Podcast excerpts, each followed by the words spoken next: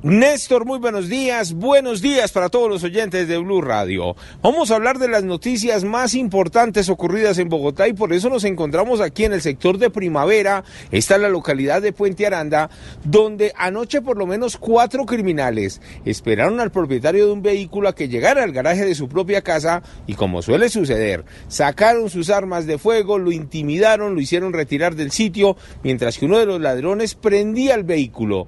Lo cierto es que este criminal no logró encontrar el botón para desbloquear el carro y de allí procedió a robarse las pertenencias. La misma víctima tomó el carro, los persiguió, llamó a la Policía Nacional y fue el cuadrante del sector de Andes quienes interceptaron al vehículo, capturaron a los cuatro criminales que fueron puestos a disposición de la fiscalía en la URI del sector de la granja y fue allí donde comenzaron a discutir entre la banda de ladrones y todo porque uno de ellos no sabía del botón para desbloquear el carro que se iban a robar. Hablemos ahora del incendio que ocurrió en la avenida Ciudad de Cali con calle 86 donde dos apartamentos en un cuarto piso quedaron reducidos a cenizas, al parecer, por una mala instalación eléctrica. Hablamos con un testigo que vio todo este incidente y esto fue lo que le contó a Blue Radio. Cuando yo llegué ahí estaba viendo la ventana que estaba botando fuego, fuego lento